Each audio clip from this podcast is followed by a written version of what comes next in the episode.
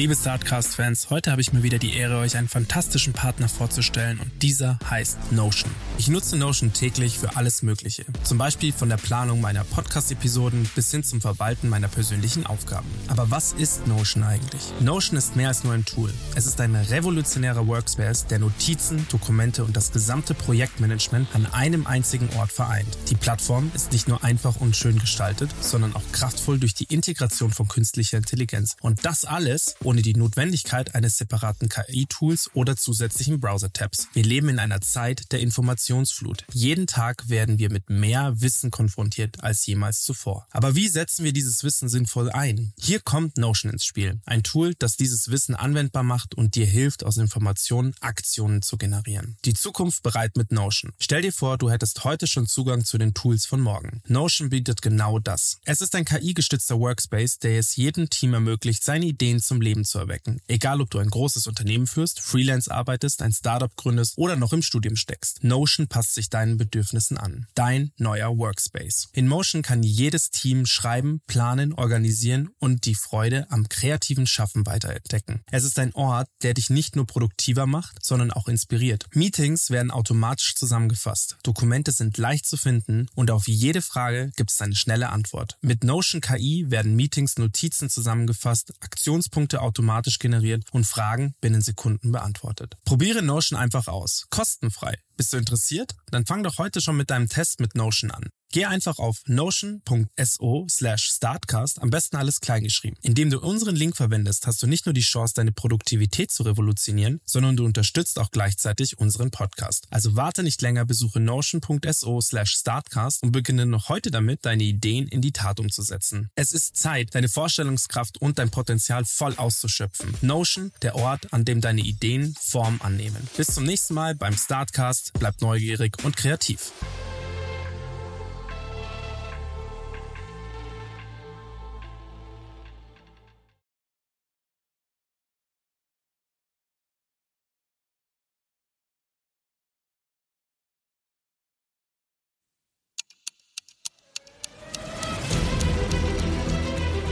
IWC Schaffhausen erschafft seit über 150 Jahren in ihrer modernen Manufaktur in der Schweiz in Präzisionsarbeit funktionale Zeitmesser mit ikonischem Design. Erschaffen für das Hier und Jetzt, für charismatische Individualisten und Visionäre, entwickelt für die Ewigkeit. Besuchen Sie IWC auf iwc.com und entdecken Sie die faszinierenden hohen Kreationen der nachhaltigen Uhrmacherkunst. IWC Schaffhausen wünscht Ihnen nun viel Vergnügen und unterhaltsame Stunden bei den inspirierenden Gesprächen im Startcast.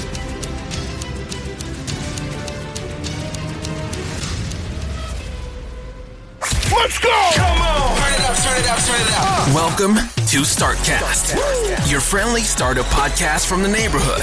Everything from how to launch, fund, build, execute a startup, tips, interviews with successful founders, and so much more. With Flo and Max, this is Startcast, powered by Wyra.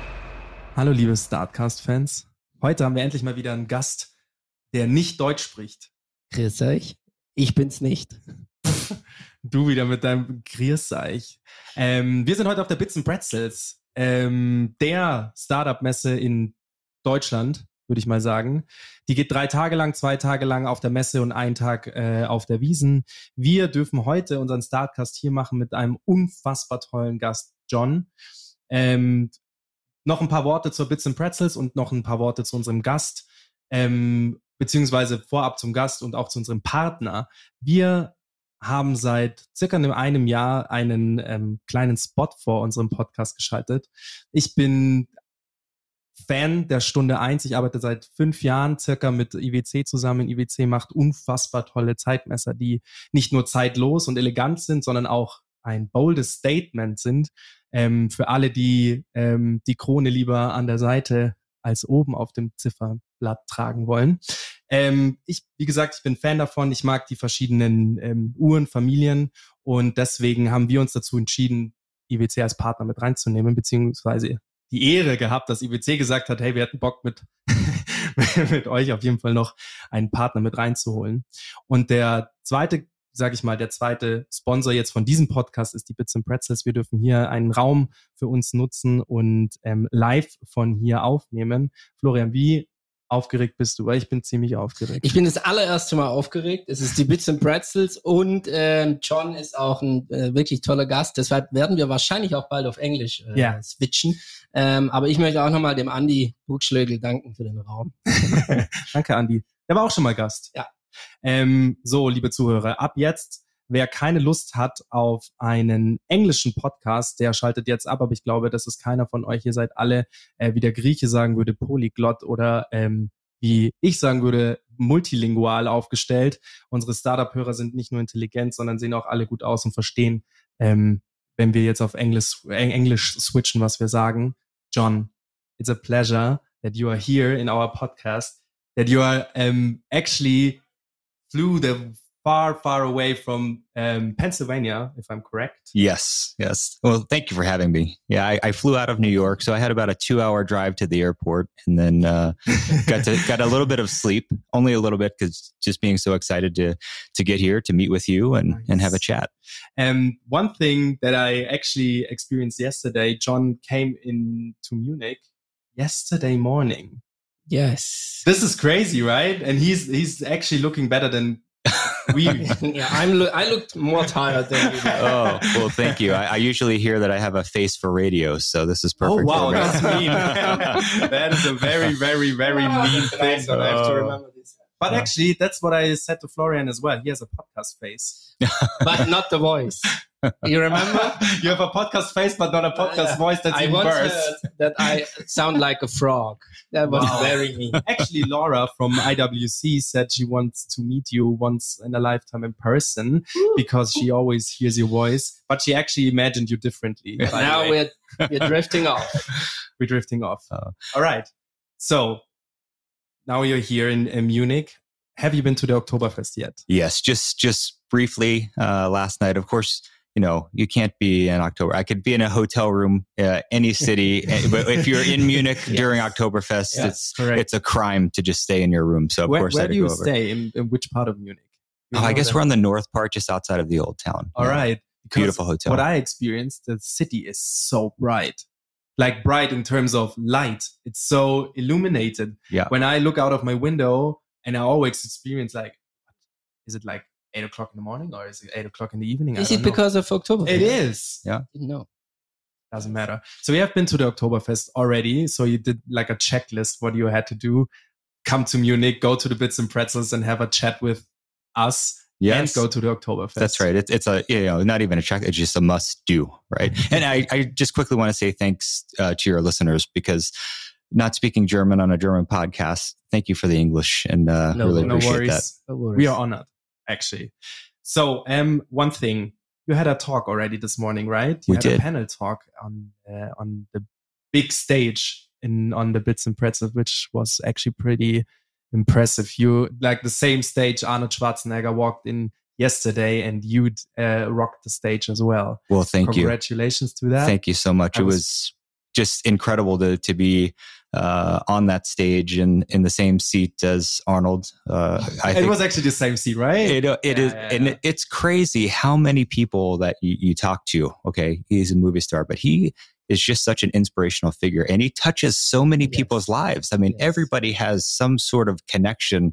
You know, even if it's just being a fan or listening to him, or yeah, just really incredible. I I used to use he he's got a a great. Uh, somebody created a video on YouTube, and it's like his like seven steps to success. And I used to teach leadership at university, and I used that video the first day when I had you know the the freshman students, and you know it was like when we talk about leadership, these are the the things that you will develop your own habits and and and certain characteristics that you want to uh, bring into your own uh, leadership style. But this is a great place to start. So to hear him, uh, just for me personally, was just absolutely incredible. I can only recommend. I know it too. And um, sometimes motivational speeches or videos are shallow. Yeah. Because it's not only let's go and let's do this, but he's really like he's thinking about all the attributes and characteristics and also roadblocks you have to overcome to be successful. It's very interesting. He's a very interesting person actually because he Yeah. started as an athlete and now he's more an inspirational like leader. So he Yeah. developed. Yes. like one thing, like before we drift off again, one thing about Arnold Schwarzenegger, I didn't know that he was like he's not a in terms of height, he's not huge. He's actually he's like tinier than I thought, but his presence when he walked Yes. into that room, it was huge. And one thing that I like, what I liked most about his talk yesterday was that he took his disadvantages and Transformed it. transformed Yeah. them same as he transformed his body transformed them into um, adventures Interesting. Yes, It's- he's it an was actually- inspirational person. Absolutely. and also an inspirational person is john Uh, let's well, talk about your person thank you. One Nice, bridge. it was an easy one. Um, let's talk about you about your personal life. So actually in our podcast we have this at the end of our podcast because first we talk about the companies but here in your term it's actually more interesting to talk about your person. Like where do you come from? Um, what did you do for a living and what are you doing now? And what are the upcoming projects? And um, let's start with maybe the 14 year old john what did Sure. you dream of and then what you what did you become Well, this is great because, you know, normally, you know, we'd say like, how do you know you're halfway done talking with a fighter pilot? Let's say that's enough about flying. Let's talk about me. So we can cut right to, right to the chase. So, um, I tell you, uh, I had like most most kids, you know, you think airplanes are cool, and you know, I think there's something in us as as humans. We just want to fly, right? Mhm. If if we could grow wings, we would we would soar with the eagles, of course, right? Um, so just as a kid, I loved airplanes, and but I really, honestly, I never thought that I could have the opportunity. You know, it didn't come from a, a family with with a lot of money or education, you know, uh, things like that. But uh, yeah, I, I was more like 14 year old me was, you know, spending more time uh, at the beach, um, surfing. Uh, I'm from Long Island, New York, so we didn't have great waves, but you know, we, we tried. And when there were no waves, we'd, we'd go skateboard all over the place and just, you know, kind of be punks. And, uh, you know, it was more like a carpe diem, you know, seize the day, get through it. You know, the future is, you know, maybe getting a job and, you know, slugging it out in life and living paycheck to paycheck, right? I mean, there was no, no like visionary, Mhm. uh, kind of going back to Arnold's discussion, you know, at that time, you know, it was just, it was like survival mode. And then, uh, I th- you know, I mentioned uh, during the speech, you know, like uh, many kids, I snuck into the movies and because it was PG thirteen, I was ten, and uh, you know, I, I might have told my mother I was going to go see uh, Transformers, the cartoon movie, and then I walked past that and went into Top Gun, and then I got in a lot of trouble for the the kissing scene, you know, because I was only ten, I shouldn't be be seeing that kind of stuff. but uh, I was there for the flying, of course, and um, yeah, it was one of those things. I, I think it, it's an iconic movie, and Yes. it motivate motivated a lot of people. But it, never ever did I think that that could be me. Right? I just didn't have the background. Uh, we didn't have any like military bases or anything like that to really understand what it would even take to set on a journey to set that vision. Right? I there, there were no mentors, there were no fighter pilots, you know, in, in my neighborhood or anything like that. So, um, you know, I was really like obsessed with, you know, in the surf and skate culture, you know, the, back in the in the eighties. So dating myself in, in the early nineties, you know, they were out making really cool videos, Yes. and the the photos were fantastic. And you know, I was just really into photo and video. Uh, I had a dark room in my house. I used to print black and white photos and take pictures of my friends, and you know, so I thought, oh, okay, this is you know, following a passion. You hear that, so I was like, okay, I'm going to go to school. I know I, I should try to go to university. Mhm. Uh, and I was going to study film and video. And so then, Very interesting. and then, right. so different. totally different. Right. And, um, so then I think, okay, I've got to get money for school. How can I do that? You know, we didn't have uh, had a ton of money for, for things like that. So I joined the Air Force, um, at 17.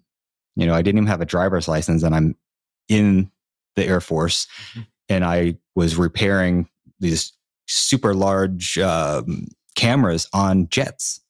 Okay. So this love of photography now turns me into uh, an, an avionics specialist and working on on airplanes. And now I'm touching fighter jets for a living.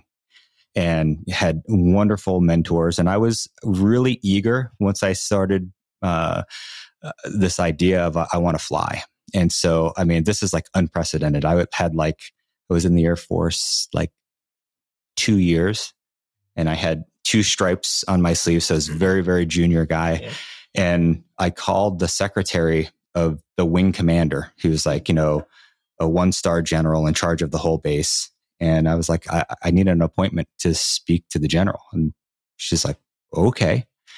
And so I, I get this appointment and if you think so. yeah, and and and I go and I I meet with the general, um, who who is an outstanding guy, and I just said, he's like, uh, "Can I help you?" I was like, "I want to be a fighter pilot," and his his eyes go. He goes, "Okay."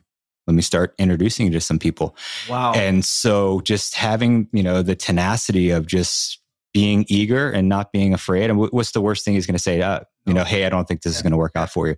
And um, yeah, he ended up becoming one of my my mentors and friends. And you know, he's still uh, doing great things, and we stay in contact. But you know, just from that perspective of uh, wanting to do it and trying to open these doors and just and learn the path, right? Yeah. So so that's how it started. And so I started taking college classes at night using my uh, my benefits from the military. And then, uh, oddly enough, I, I did not pursue this this uh, photo video you know type of path. Uh, I ended up getting a, an aviation degree. Uh, but it brought you there. and then yeah, it, it is so that's what got me there. Nice, like the, the steps on the stairs Right.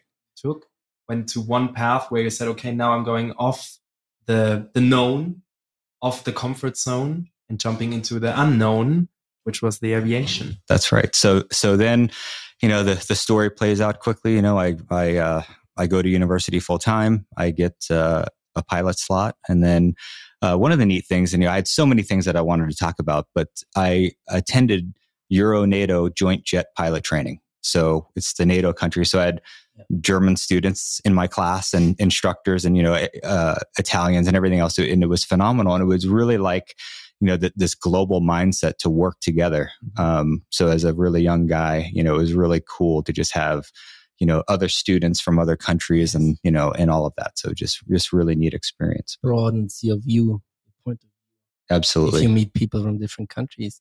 And most of them are, I mean, aspirational if they are chat pilots. So. yeah So one thing, how how long have you been flying? So you started flying by the age of 18? so i had uh, my first flight lesson when i was 16 for my 16th birthday my dad you know was saved up money and was like okay we're going to start flying lessons and so we before you went to the the Air Force, you had your already your first flying class. yeah i you know i think um just trying to figure out what i was going to do Uh-huh. right but this kind of goes back into this uh this idea of like access right? Mhm. um and so m- my dad you know super hard worker and you know so we go on my birthday we go uh we we fly a small cessna airplane and i remember like we it was a blast. It was like the coolest you know day you know with your dad you know on a saturday. And then you know we get in the car it's like i'm sorry but uh, you know this is we can't it's Yeah. so expensive and but you know it was like oh man you like got the taste of of flying. Um so again it was just one of those things i thought you know i could never do this. And so um once i got into the air force and you know started down this path it was well like and people would tell me don't don't go spend money flying because the air force is going to pay for your flying. They're going to teach you how to fly their way. So i just waited until flight school. So i only had i think i did two more uh, you know over the span of a couple years um, two more cessna flights. Um, one was like a uh, I was hanging out with the, the Civil Air Patrol, which is you know a, a civilian group. You know when I was a cadet in in the uh, uh, in university, and so I got one hour of flying there, and then you know I bought one more hour. You know once I got my pilot slot, I was like, okay, I got to go at least fly, and so I only had three hours going into uh, into pilot training. So you transformed your boundaries into options Yeah, by just stepping over the comfort zone. Again, I'm hanging on this phrase, but this is what I like. I'm I'm taking pictures for a living. it's incredible, and if I would have taken that step, maybe I would be flying as well. well you know i tell you it's it's one of those things where in life you know and i have periods of, of time in my life where you know i go that's it okay i've, I've got to get back to the passion you know and i'll buy a buy a new rig and then you know everything changes so Yeah. fast and i'm like my gosh it's so different you know, obviously between like a shutter speed and aperture and then doing your developing versus like everything you can do digitally now. And it's, uh, I, I need to at one point take like a sabbatical and just take a class and just really, really get into it. So, But actually, one thing you said in the beginning, which was actually pretty nice, when I thought of a superpower that I want to have, was never like strength; it was always flying. Yeah. Well, what I imagine, because traveling from place to place by no time, it would either be how do you call it, like beaming right. or flying, and I would love that I had the superpower to fly. Just a side on the side note. So, um, how long have you been flying? in- in Yeah. So I went, I started pilot training in 2000. So for 22 years now, I've been, been flying. and you haven't been stopped, right? no, still flying. No, I tell you, I did professionally in the Air Force. I had to pay the piper because I had so many incredible opportunities. Yeah. Um, I flew the F 16, which was one of my favorite airplanes. Um, and I got, I was flying in Italy, which is absolutely amazing. And then uh, I got uh, chosen to go to weapons school. So the Air Force the Navy, you know, they, they do everything right when it comes to PR. You know, they've got the, the cool movies with, with Tom Cruise and, and they call their, their fighter weapon school Top Gun, which we, you know, the Air Force, we just didn't uh, copy the name, but it's, it is the same, same uh, type of school. Mhm. Um, so I went through uh, the Top Gun school in the Air Force and then, uh, Isn't I- that the, like the highest school you can go through? It Oh, is. It is from a uh, f- you know from a flying perspective, and then Yeah. you know like Maverick in the movie at uh, graduation night. Um, well, it was funny because I was flying with the commandant, like you know in the movie, the first movie, like Viper, like the guy in charge. And at the end, I'm like, oh man, I keep, I must. And, you know, the school is so tough. You never at any moment feel like you're doing well. You always feel like today is my last day here. I'm gonna, you know, pull pull the rusty can out of my uh, my helmet bag and kick it all the way home. You know, it was just really, really a tough school. And so at the end, like the last three weeks, I'm flying with the commandant, uh, who's now the chief of staff of the Air Force, uh, Mhm. General Brown, a- a wonderful leader. Uh, a quick, quick story that just came to mind. Um, I was at Nellis Air Force Base where uh, the Air Force school is, and uh, we go to the officers club on a Friday night, and I, I meet him because he's the commandant of the weapons school, and uh, kind of, you know, chat a little bit. He goes, "You should make an appointment with my secretary. I want to talk to you about your career." So okay, so the kind of the opposite. So then, then Monday morning, uh, you know, I I I I am there, but he had my future literally planned out on a huge piece of paper from like this is today 24 years you know this is how you're going to become a four star general like Oh, that's how much time and thought that he he put into it. So i- incredible. So i'm flying with him like that's it i'm washing out. It- you know th- that's what happens. When you start flying with like the, the commanders it's like oh yeah you know he's really struggling. And so on uh, graduation night he goes do you know why i was flying with you so much? I'm like sir I, I mean yeah at the end of school it was really tough. He goes no i'm asking you to come back and be an instructor. Oh, nice. so it's really cool. I had, you know, I actually just found this. We, we moved not too long ago, but I have, you know, my training report, you know, signed by then he was a colonel, but, you know, highly recommend he comes back as an instructor. So I, I'm, I was like living the dream, the Top Gun dream that uh, goes back to when I was 10, right? This is- Very It- interesting story.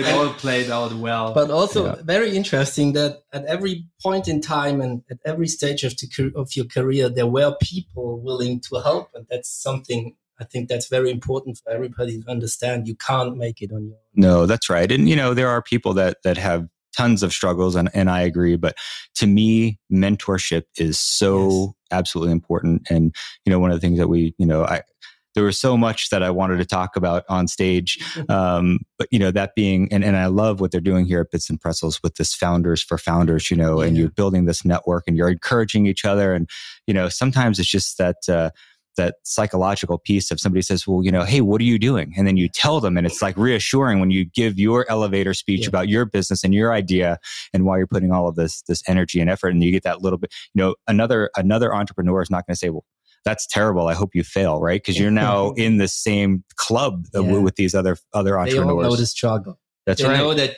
sometimes you need you need this positive reassurance that's not an english word i guess no, yeah, it's okay. like one Yeah. thing you always say, let's not about not not only about the right timing, it's about also about the right will, and also I would love to add, it's also about the right people. Definitely. Like I was like I had so many moments in my life when I had the wrong timing, but the right people because I was not ready for the for the people, Right. and then then all went off a little bit. And sometimes I had the um, the right timing and the right people, and all took off like to the, to the next level Yes. because when people believe in you and give you the chance and the opportunity and you are with your personal process and the right mindset at the same point then it can really change something Yeah. for you but also for others Right. And, you know, one, one of the things that I'm very conscious about is mentoring others. And uh, it- it's so rewarding. Yeah. You know, and, and not that you're just, you know, telling people what to do and giving unsolicited advice, but, uh, you know, so the, the first student I had when I was, when I was teaching, um, at, at university, um, really, really bright guy. I mean, super smart, electrical engineering, you know, like 4.0, perfect grades, phys- physically fit, all of it. And uh, had a pilot slot in the Air Force. And then he went uh, to get his big physical. And, you know, they do, they test everything. And they said, hey, we're sorry, you can't fly because you have uh, a twist in your spine where you could Mhm. never sit on the ejection seat. And so, you know, his like his dream was crushed. He was devastated. And uh but he had a great attitude. And so he said, okay, I need to pick a new job. You know, I still want to fly. You know, I don't know what to do. Mm-hmm. And so he ended up doing, uh, you know, drones. Mhm. And, you know, I- that community was built off of, you know, really fighter pilots getting a job that they didn't want to do because they wanted to fly in the air. They didn't want to control a Yeah. drone. And so they finally, you know, the Air Force, you know, said, okay, we need to, to make sure we have, uh, the, the right people doing the job. And I said, dude, you need to look at this opportunity. Don't look back at, uh, you know, and, and be upset that you can't go fly, you know, uh, air, airplanes in the Air Force. Embrace this. And the really cool thing is how things go so, full circle. I get to go back uh, to his graduation this December because he's in weapons school for for the drone. So he's a top Nice. going to be a Top Gun guy teaching drones. drones Yeah, that's really neat. and, and mentally, it's as demanding as flying a plane. I mean, Absolutely. Physically, it's different, I guess. Yeah. But mentally, it's also very demanding. I read Absolutely. an article in a Süddeutsche Zeitung, which is a very famous. Yeah. yeah. But drones- anyway, drones yeah. flying like also the like how the like, like the whole drone thing this took off. Like iwc had a show with drones. This is like what you can do with that. And also for the movies like one of the it's actually pretty new. How was it called? Um was with uh ryan gosling chris evans Oh my God. no it's an actually a, a, a very very new netflix movie okay. Okay. and I've that not watched it yet. and they used so many FPV drones. FPV is first person view drones. And as a pilot, you have like those goggles on it on on your head, and you like the controlling is totally different, but the shots are amazing because they feel so so different to everything what you have seen before. Like you have seen those drone flies, you know them from the from the past because they actually look the same when you do with a helicopter or something like Yeah. that. But those FPV drones, they're so different. And this movie had like, I would say at least 18 to 20 Oh, wow. shots of that. That was crazy. Well, you mentioned the IWC. I think it was in Singapore. Gray Man. The Gray Man. Oh, the Gray Man. Okay. Yeah. yeah, I haven't. I, I started watching that. I haven't finished it, but that's it's really good. It's Yeah. like yeah, but um, yeah, the, the this for people that haven't seen, it's like instead of fireworks, it's like you have this drone display. I think IWC had that at, at Singapore, maybe at, at, at one of their events. And I, I was watching this thing, and I thought it was like a digital creation, but it was drones at night with the lights and the and it's but it's all like programmed you know through autonomy. Mm-hmm. And you know i mean it's like i think it's like 200 drones and they're mm-hmm. you know somebody programs it and they don't hit into each other or anything. They they know where each other are and it's you know it's absolutely incredible At least there are no winds or birds. True, true. Yeah. So when we had this IWC roadshow, and the last time we went to Sylt, which was actually a super nice trip there, we got attacked by seagulls oh my by god flying the The drones. drones? yeah, because they went around the drone, and I'm like, oh no. Actually, the, like the whole thing was wasn't so sure because we went flying over um, those bird nests. We were very quiet and we were very early, so we kept the hours inside. But the seagulls, they kept attacking the drone. Oh my gosh, it was actually pretty funny. so back to um to your story. Do you know how many hours you have been sitting in a Cockpit. in a cockpit? yeah, it's Right. about 4,600 hours now. Uh, I've got, uh, wow. yeah, I have 2,300 hours in the F 16 and then, you know, I've been flying a lot of other jets. So I was going to say earlier, you know, uh, I had to pay the piper. So, um, it, the normal time and, and, and one, one quick thing that I didn't mention. So I'm, I'm an instructor at the weapons school and I think I'm going to go fly the newest jet, the F 35. And, uh, I get, as we say, voluntold instead of volunteered, which was not a bad deal, uh, to go fly with the Air Force Thunderbirds Voluntold, I like the Yeah. word. so uh so now you know i had this great opportunity of of uh, of flying and teaching at the highest level and then going now to do something totally different um which goes back to you know the original you know photo video doing pr and marketing and all this stuff because now i'm flying uh an airplane for, you know to be the sh- you know showcase the united states and the united states air force. And so now we're doing you know crazy crazy to say but photo shoots and and videos and and all of this stuff all the time. And you know because we're just such you know public figures. So after that two years of flying with the thunderbirds that's when i had to pay the piper. So they sent me to a desk in the pentagon. Oh wow. yeah. Why and it's that? it's so it's just part of your career development you know it's just you have to learn to to do that that side of of you know the paperwork and and and all of those things. But um during that time you know i mentioned that i had flown cessnas and, and things like that but uh i started dating uh my wife uh you know then and uh her family they're all aviators and they Oh, wow. they own and operate a flight school so one of the first times i went uh to meet her family they're like you fly with the thunderbirds but you can't go rent an airplane at the airport because i didn't have my civilian license at all because they said say, yeah, they, said the air force is gonna you know pay Yeah. so um. So i went no i can't. And so you know they loved teasing me about the fact that i could fly an f-16 but i couldn't fly like a, a little cessna. So I, I so during that time with facing this desk in the Pentagon is when I, you know, transferred everything over and I got my civilian license and then I started flying uh, aerobatic airplanes, uh, you know, propeller airplanes, uh, the ec- German made extra 300.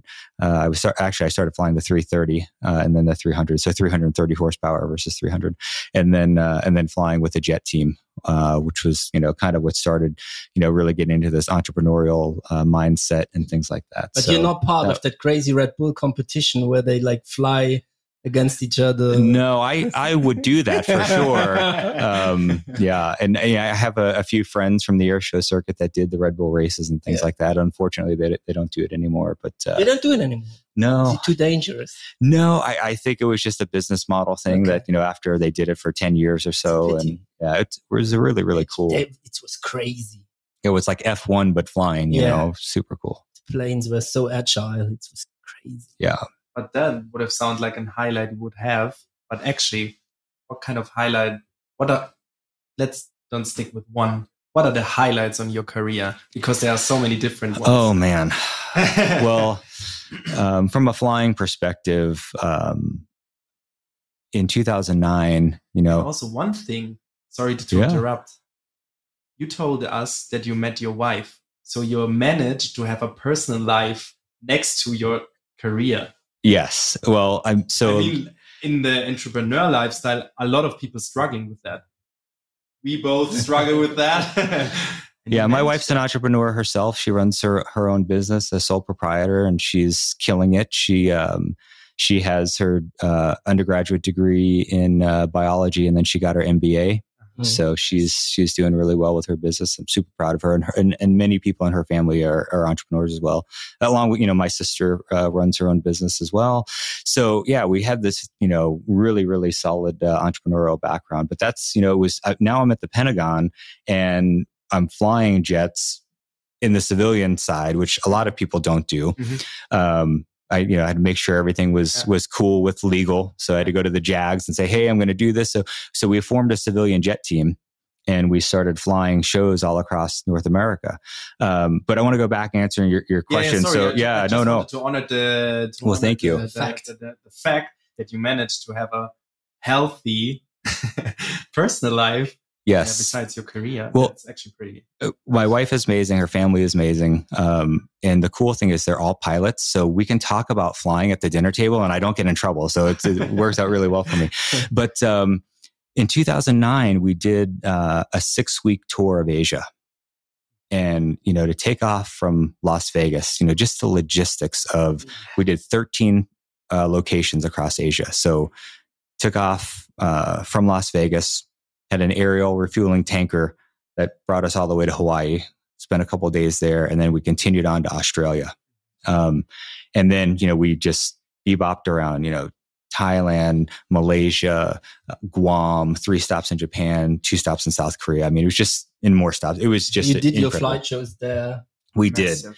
So just to be part of that event, I mean, for six weeks um, was just incredible. You know, we we met princes and you know the presidents of c- countries and prime ministers. I mean, it was just absolutely incredible. It sounds like a rock star life. It, it really, it, because it you're on the road. You're not Yeah. because you're in the air, but Yeah, yeah, yeah. Without the unhealthy part. yeah, hopefully. True, yeah. Hopefully the unhealthy part. We Not were the good. fun though.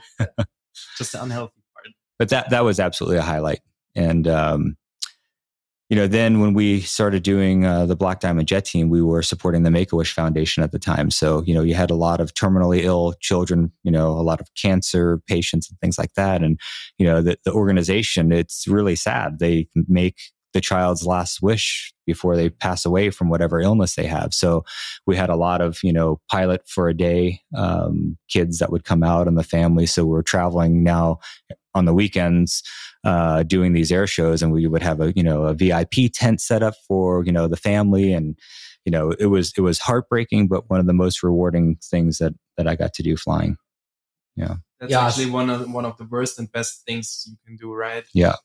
I have Yeah. chills right now because this is like we have one of those things in um in Germany as well, but it's not as big like with flying and stuff like that. I did that one time because there was also a hospital um, contacted me because somebody wanted to learn like one of these boys wanted to learn how to um take po- uh, take photos like analog and Oh, also cool. making them become real and capturing the last moments and stuff like that. Mm, So this was so huge for me. right? I like I was crying the whole time and the boy was like, Stop crying. Life is life is good. Life is good. Then is it amazing these these kids um, have you know they're kids and they have more more strength and outlook than Yeah. we do as Yes. adults. I mean, they're absolutely inspiring. Yeah. Yeah. Absolutely. Um so coming from the highlights, what is your motivation in work, in life, in, in on a work perspective, in a, on a life perspective, but also whatever you want to tell us. No, I really appreciate that question. This is the first time that it's been asked, but instantly what what comes to me motivation wise is I think because going back to the the photo video like creative Yeah. side, um, I think I just have this personally this this creative motivation to to build things and to do things and collaborate with people and you know and to um, to think of the, the crazy idea and then see if you can make it happen. You know, my, my wife always teases me. She's like, Oh, you know, you're, you're cranking the good idea machine up. You know, what are we doing next? But, uh, How do Yeah. you get ideas? Because Arnold Schwarzenegger yesterday just told us he's going to the jacuzzi, smoking our smoking a big cigar and just browsing off. Yeah. How do you get ideas? It's it's a great question. You know, I I still love to uh to surf and and to work out. So I think when I get a little bit of that that alone time uh, is really helpful for me. But uh, I think I get a lot of ideas. Honestly, I, I'm not a great sleeper. So Ar- Ar- I think Arnold would approve of that. Um, you know, if I sleep, you know, five or six hours straight, uh, it's a it's a good night for me. Um, so late night, I'm I'm usually up because I can't fall asleep and uh, and that's for me a lot of creative time comes out get the laptop out take you know and and uh, you know arnold said it too so you've got to write it down Or- or you're gonna forget it. You forget yeah. it. so i just made a habit of you know having notes and you know typing out ideas. And and, and then the other thing for me really the motivation is you know hanging out with my friends right? You know if who wants to be in business or who wants to uh to do things in life with people that you don't enjoy being around right? I mean so uh, that's a big motivation for me because if I'm doing uh, any type of venture, you know, I'm usually doing it with my friends, and I just enjoy that time, and then it doesn't feel like work. So Yeah. I think that's very important to highlight this because we have quite a lot of people that are listening that come from the entrepreneurial side. I think 50, Yeah, yeah, 60%. So guys, it, you need, I think the people, and it's again people, we Yeah. already had this, is very important so that you can enjoy, that you're not on your own. Mo- mo- there are people who enjoy being like alone very long time, but most of us are like need breaks from being alone and have people around us that help us. And I wanted just to add one more thing, how Steve Jobs always said. um, building things, that's also my motivation. And interestingly, if I tell these people in Germany, they always say, What kind of motivation is this? It's I, they don't understand, but I understand you absolutely. It's just the process of seeing something grow with, and you do it with your own hands or brain. It's so satisfying. Right. You know, and and I think it's it's a really important. Um, you know, like I, I have people that say to me like, "Oh, you fly? Like I can never do that." Right. And and it's not my job to try to convince them No. to do it. It's just something that I love to do, it- but I can't imagine not doing it. Right. so, um, and I think that that's where you know that's the cool thing about people is we have some people that want to build things, we have other people that want to fix things, or you know some people that don't care about either, and and that's all all Yeah. great. But um, it, you bring up a good point. You know, Steve Jobs was obviously incredible, incredible. He also wanted to build things. He once said this. Yes, He And did. then Yeah. He, cha- He it obviously changed. did. Yeah, it changed. I mean, what the last speeches he gave, he like changed perspective a bit. But at the beginning, he was always talking about building great things. That Yeah. was his like so his catchphrase: building great things. Yeah, it But was, on the like, if you um, give us a summary, what would you give um, people on their hands if they want to do great things? It's a difficult one. it, it is, but I- it's a good it's a good segue. You know, I think really, and uh, you know, probably being you know uh, uh, somebody that was in the military for for 23 years. Uh, you know, I had like this volunteer service type of mindset, but Mhm. really, it then get, gets into this this concept and the, this mindset of giving back. And you know, we we mentioned um, mentoring uh, and finding mentors and seeking them out, but then I think you know if anybody reaches any level of success, right? I think you owe it to you you know your your fellow uh, human To to to give back, and that's where the philanthropy piece for me is is really tremendous. And you know, we've had. Uh, I mentioned uh, the Make a Wish Foundation and what we did there with uh, flying on our jet team, but that we quickly grew into uh, you know a new business, and uh, we ran the, this business. It was a commercial air service business, so it was the friends that we had were flying these air shows, and then we went into into business together, and then we exited that business, uh, and then the CEO, who is a, a brilliant brilliant guy uh, and a good friend of mine, Jared Isaacman, uh, became the commander of Inspiration Four, and this is you talk about getting to root causes, which you know I'm really into critical thinking and problem solving, which is something I do, you know, with consulting and, and things like that. But um, he said, "Okay, I want to go to space. I want to start, you know, going to the next level." And uh, and he was off on that track. And you know, his idea was if I'm if I have the opportunity to explore among the stars, with so few, I think there's been like 630 people that have been in space, like for all of humanity. When you think about this, Um, and so he says, I mean, this is the kind of leader that that Jared is. He says, if I have the opportunity to do this, then we have to solve the toughest problems on earth, childhood cancer being one of them. And Mhm. if we get at this root cause and we solve childhood cancer, then we don't need an organization like Make a Wish mhm. right? And when you think it, it's pretty profound. Um, and so at that point, he began a, a huge uh, fundraising uh, and awareness campaign uh, to raise money for St. Jude uh, Children's Research Hospital, and uh, that began uh, with Inspiration Four last year. So we're you know about two hundred and fifty five million dollars raised. Um, we had a great partner. Congratulations. Well, That's thank quite- you. Quite some money. Quite a bit. Yes, Yeah. and you know for it for it But to go it's to the research. Like 55 million, it's a huge amount of money, but still not enough, right? Right. So we're we're continuing. So you know we had uh, a You partner. have like a link or something where our um, listeners Absolutely. can um, maybe give some money as Yes, well. Yes, we will provide the Yeah, link we- on we our pro- webpage, Oh, guys. well, well, thank you for doing that. No, no but um, yeah, so we we had a team with somebody you know very well with IWC, and uh, and they were able to build four beautiful watches that the Inspiration 4 crew uh, wore and they flew to space and they orbited for three days. And when they came back, um, they auctioned those watches off. Awesome. And so, and, and I really have to brag on, on IWC and, uh, and my friend Charles out there because, uh, they start auct- auctioning these watches off and, uh, we're at an event and, uh, the last watch is, is going for sale. And, uh, and Charles tells me the, the story about how he's like, we have to buy this watch back. Mhm. So not only did they build the watches and and provide them and then allow them to be auctioned off, but then he's like, I have to bid on this. I guess he called back to the CFO and he said, You need to unlock my credit card, my business card. You know, we're just going to keep bidding until, Until we, win get it. and and they did. So when you think about, you know, uh, we're very grateful for that partnership, and uh, and I love telling that story because it just you know tells who first of all who Charles is, so that you know he's a Yes. great uh, a, a great uh, human out there and an individual, but just the fact that he was so passionate to make sure that uh, that you know th- there was no no monetary limit that they wanted to contribute to the cause and then and then get the watch back and so now for the next mission uh, we've teamed with with IWC again and and they've built again four beautiful watches and uh, they're going to go to space and then they're going to auction them off again so Now, actually, John built the perfect bridge to go over to Polaris Dawn. Thank you very much. You did Max job. Max, you can leave now. Thanks. you mean my job is building bridges? yes, mostly I you do. so you know hopefully um, sooner than later we get this mission off the ground and uh, and into space so right now we, we had a little bit of a slip uh, for polaris dawn um, no earlier than 1 march of 2023 now we're hoping to have the mission done by, by the end of the year but um, Maybe let's talk about. yeah i was going to say like- you, you asked about the mission so yeah, let's let's let's start earlier. What is it?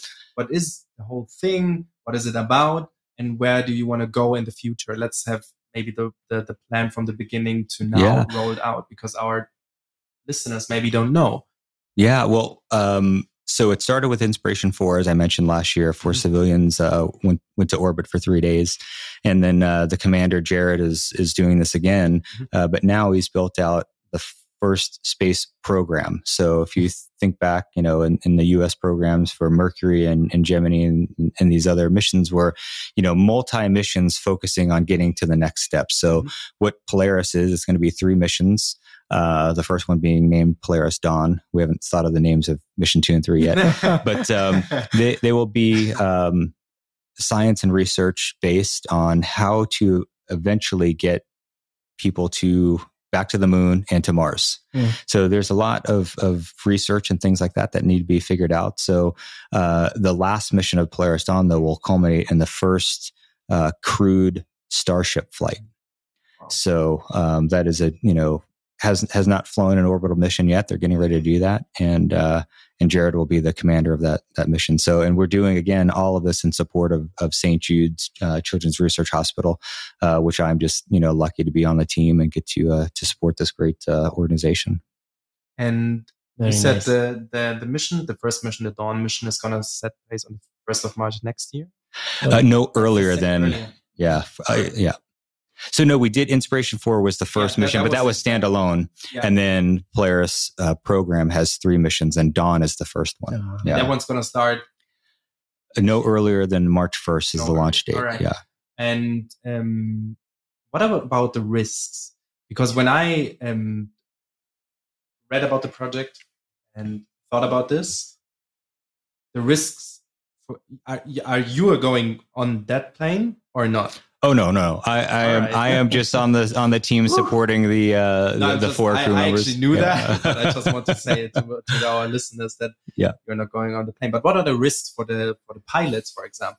yeah. because you on a on that side you know the risks pretty well i guess and Sure. um, it's not like there's always like the great side and going to going to space and making this all happen but there's like a a little bit of a downside i always hope that the the bright side is even bigger than the downside but we have to talk about the risk because i think that's also interesting. Yeah, well, and that's what a space program is to do is, Mhm. you know, to safely push boundaries and, and learn more and expand the envelope, if you Yeah. will. So um, they're going to do a few uh, pretty amazing things. It's going to be the highest Earth orbit that uh, humans have ever done. So they're going to go out to 1,400 kilometers uh, while they're going around around the Earth. Can't And, even imagine. No, Yeah. and and the only time humans have been uh, you know that high was on the uh, the Apollo missions on the way to the moon or coming back. You know, um, so and the reason why that's significant beyond the fact that it's just you know High. really high um, is they're going to be you know doing radiation testing on you know the spacecraft, the avionics, um, uh, humans, right? To understand, you know, we are protected by the Van Allen belt. So it's you know due to if you Google it and read it, it's really really interesting. But uh, you know because of the the magnetic fields around the Earth, you know we're we have these kind of two layers of protection from radiation from deep space. Um, and even the International Space Station, you know, at its orbit in uh, you know low Earth orbit, it's still inside of the Van Allen belt. So there's still a lot of protection, although you know they- they're getting a lot more radiation uh, than than anybody would on Earth because of our atmosphere. But if we're going back to the moon, or you know, it takes six months to get to Mars. So when Starship eventually goes to Mars, you're going to have to go for six months, you know, outside of any type of protection, and then you're going to be on the planet for 18 months before the window opens back up for your six month ride home. So it's like a three year endeavor, and we don't have Data. data points on you know human beings Yeah. being that far out uh, and that for that long so those are the types of things that they're going to do and they're also going to do uh, the first civilian uh, spacewalk so they have a new suit that they're developing they're going to depressurize the capsule and two of the folks are going to go out Oh wow! wow! so super cool stuff Super cool. It- stuff. it is. Yeah. And we're going to raise awareness and and money for St. Jude. And, and just to quickly uh, correct, we've about 255 million is where we're at now as far as that we've raised. not fifty-five. Oh Yeah. wow, Yeah, yeah. Yeah. I that's like the third biggest number. like the first number, I was like uh, that was already high. Was the four thousand six hundred flight hours, right? Correct. okay. The Yeah. second one was the kilometer. 1400 kilometers. Fourteen hundred, and this the third one was the two hundred fifty-five. 55 million Wow. dollars collected. Yeah. So very Sorry. interesting. Sorry. So civilian spacewalk means people are going to like buy a ticket and then they can go out and walk in space. Well, no. So No. no. just to clarify that, so um, they're going to go outside of the, the because he would have been one of those yeah, guys. walking. Yeah. buying I- the I mean, tickets. well, I mean, maybe, maybe if we fast forward, you know, uh, a few years, yeah, you'll be able to, you'll be able to. Well, I, at the, you know, and that's what uh, that's what they're doing is, you know, through this commercialization, is they're bringing access down. I mean, I think some of the vision is if we were if we were to go back a hundred years and like tell our great grandparents, like, no, families will go on airplanes. You know, and go fly to Europe for uh, the weekend Yeah. to go to Oktoberfest and Yeah. bring your kids, and they go crazy. Yeah.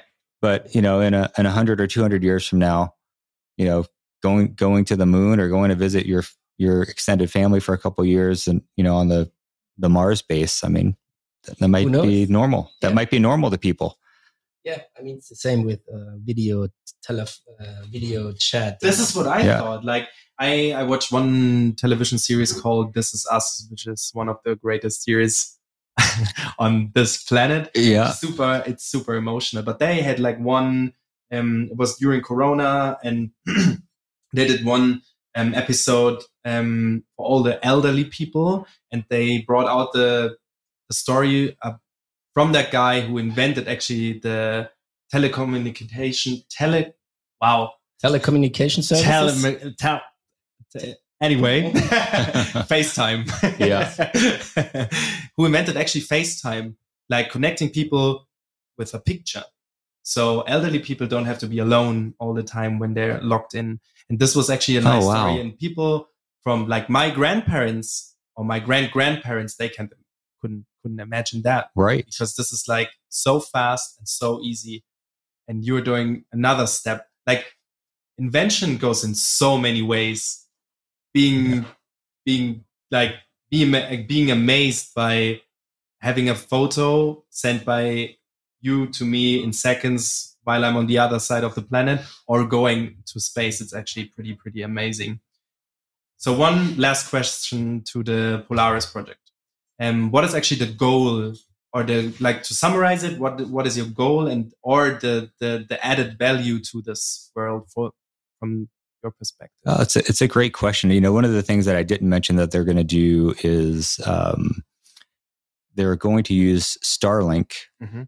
uh, on orbit, which from a, a space technology side, you know, they can go talk from the capsule down to the constellation of satellites, and then from there talk anywhere on the world. Mhm.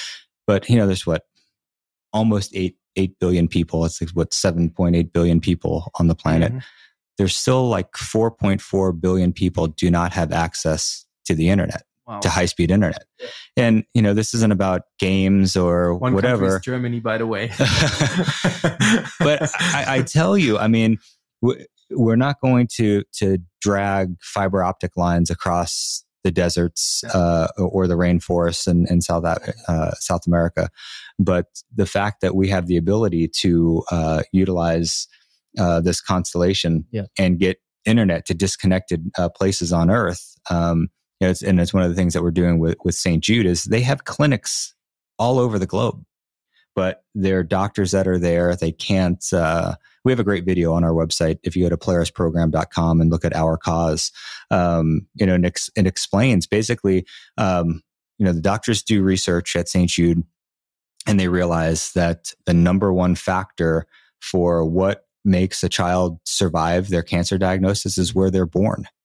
Because if you live in the US, you have access to something like St. Jude, and you have a four out of five chance. So, four out of five kids diagnosed and treated at uh, St. Jude will survive.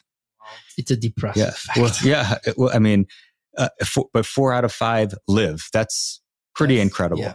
But if you are outside of the U.S., you know, especially in you know South America, Africa, you know, o- other places in Asia, it's a four out of five. Your your child will not live simply because without having the proper diagnosis or access to the right medications. So, um, you know, if, if you, you look on our website and, and you go under our cause and watch this video, you'll see that, you know, many families in underdeveloped countries, uh, they get a diagnosis and it's the last time that they go to the doctor. They just bring their child home and they wait for the child to pass away because they just don't have any other options. And so that's where we're going to leverage, uh, you know, if we have the ability to, to go to space, then we're going to uh, have the opportunity to come back and, and fix things on Earth. And that's where, uh, yeah, it's, it's neat that a spaceship can, can now use a satellite to talk back home. Great. No, the real impact is we're going to be connecting uh, people that wouldn't have access, and then we're going to utilize that to to channel the right uh, the right diagnoses and the right uh, treatment to folks. So it's not only about the space flight. It's it's about it's not. connecting. that's right. That's right. Connecting people, Connecting making lives people. better.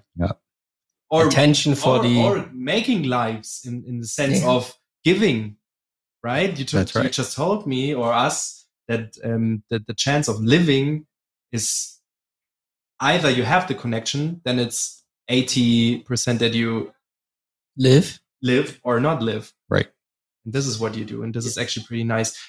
So in the end, this is all for St. Jude and research That's right. What is your and make a title? wish. What is So I'm title? I'm the uh, philanthropy director. all right. Yeah. Wow, I'm very There impressed. you are. I'm I mean- super impressed. I was, I, I was a lot of times I was impressed by uh, by our guests. But this time I'm speechless. Us being fathers, it's Us also fathers, right. important that I mean we are in Germany, so we are on the when when you want to if you want to put it that way, we're on the bright side. But still, I mean, we know how it is. You don't want to lose lose your child. It's, Oh my god! I mean, when my kids have a cold, I'm a Yes. I'm a mess. I hate seeing them. You know, yes. this morning, just have a fever I- or or a cough. It's the But worst. the thing is with kids, you cry either when they're happy or when they're not. Basically, you cry all the time. This is what happens to me. This Yeah, morning, he had like this. He had like this. My son Noah. He had like this um, sugar thing, but uh, he doesn't eat.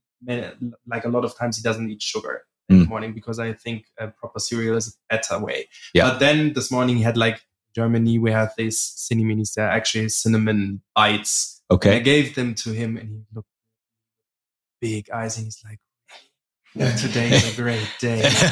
oh, that's great. And then I had like a small tear running down my face. so we're actually at the end of our podcast.